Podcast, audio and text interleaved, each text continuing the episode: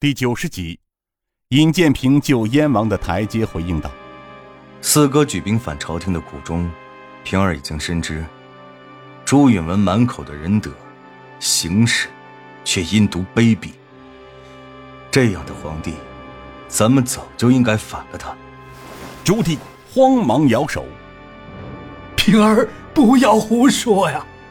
虽然与天子当年有仇恨。”可是天子是仁德的，行使阴毒卑鄙之人是天子身边的佞臣奸臣。本王举兵的初衷是为了清君之策，只要天子愿意接纳本王之见，斩了身边那几个奸臣，饶了本王的众多兄弟，本王是愿意自解兵权。向天子请罪的呀！尹建平皱了皱眉头，眼中流露出鄙夷之色。哼，四哥，所谓君权神授，若是四哥举持成功，兵临应天城下，那朱允文若是有自知之明，就应该退位让贤。这大明的皇帝，就该由四哥来做才对。朱棣大惊，急忙摇头：“不可，不可呀！本王没有那么大的野心。这次举兵，只是为了清君之策，还天下一个凛然正气的朝廷而已。天子乃是先王所立，怎可逼其退位，由本王取而代之？这是大逆不道之事，万万不可！”万万不可呀！尹建平看着朱棣的态度，心中不由得产生了怒火。自己想要当皇帝，明说就是。自己来这里是干什么来了？你以为刚刚你和那和尚说的话我没有听见吗？起兵造反不就已经是大逆不道了吗？朝堂中人就是这般的阳奉阴违。自己当年不愿意入朝为官，就是无法忍受这样的环境。尹建平叹了口气，随后回应道：“唉，既然四哥心意已决，那平儿也不再说什么了。四哥此次举兵清军之策，可是已经做好了准备？”燕王此时说道：“放心，平儿，本王已经万事俱备，只要本王一令之下，十余万精兵，直戈带甲，便可聚集城外。”夺取北平九门之后，北平便是彻底掌握在本王的手中。随后，以北平为营，本王将彻底挥师南下。这个时候，一旁的道眼和尚却是突然说道：“王爷，如今镇守北平九门者，皆是朝廷委派过来的官员。前几日，朝廷又委派过来两个人，而且据贫僧调查所知。”这两个人似乎是被天子亲自送过来的，他们或许就是先皇留给太子那暗中势力的其中两名。燕王震惊道：“啊，怎会如此？莫非天子已经开始对本王动手了？”尹建平问道：“四哥，暗中势力又是怎么回事？”道言解释道：“先皇曾经昭告天下。”说是将锦衣卫解散，但实则并不是。锦衣卫只是隐藏到了黑暗之中，依旧为皇帝做事。先皇故去之后，这股势力便到了天子的手中。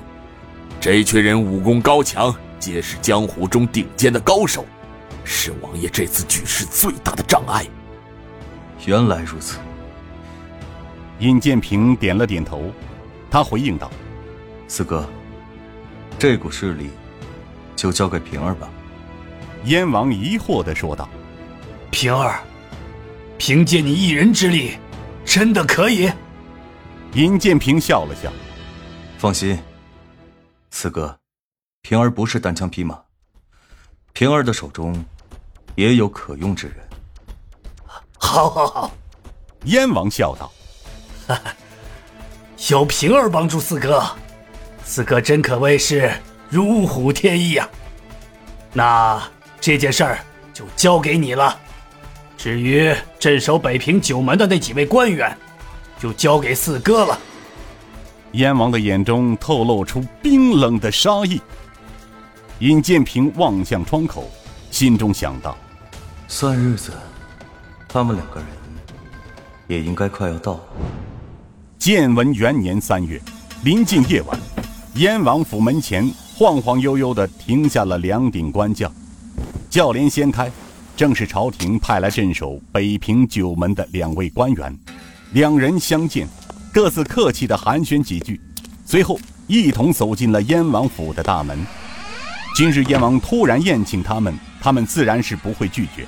可是无论如何，他们也想不到，燕王会有胆子杀害朝廷命官，公然造反。他们进的门来，随后身后大门猛然被关上。两人终于察觉到了事情不对，但为时已晚。早已埋伏在燕王府四周的刀斧手从角落当中冲了出来，不由分说，仅几个呼吸间，两人就被砍成了肉泥。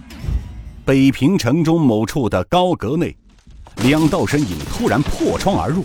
这两人一男一女，正是接收到尹建平的来信之后，从五台山赶过来的刘武、刘禅兄妹。房间里的人根本就来不及反应，其中一人还未将一旁的弯刀拿起，就被刘武和刘禅用长刀和飞镖直接斩杀。两兄妹本来想乘胜追击，用同样的手段将另一人杀死。却是没有想到，另外一个人的武功远不是前者可以相比。那人轻易就挡下了两个人的攻击。哇，好强！两兄妹大吃一惊，三人迅速拉开距离，紧接着两枚铁胆直接朝着刘武、刘禅二人砸了过来。在月光的照耀下，终于显露出了面孔，正是早已成为锦衣卫的风英。而死掉的那一个，便是同为锦衣卫的刀鼠。当当两声，两枚铁胆被刘禅、刘武分别弹开，铁胆再次飞回风英手中。风英站起身子，随意的看了一眼身边刀鼠的尸体，神色没有任何变化。他淡淡的说道：“两位，报上姓名。知道这里是什么地方吗？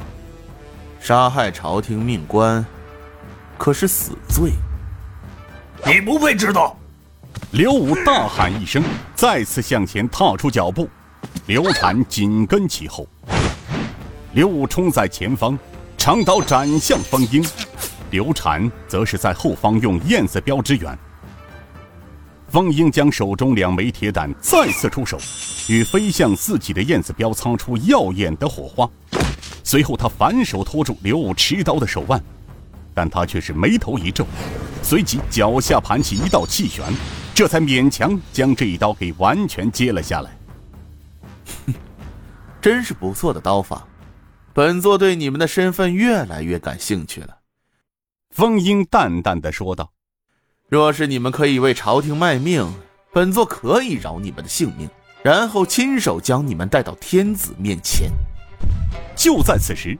旁边的墙壁突然发出一道震耳欲聋的震响，道叔哥，道叔哥！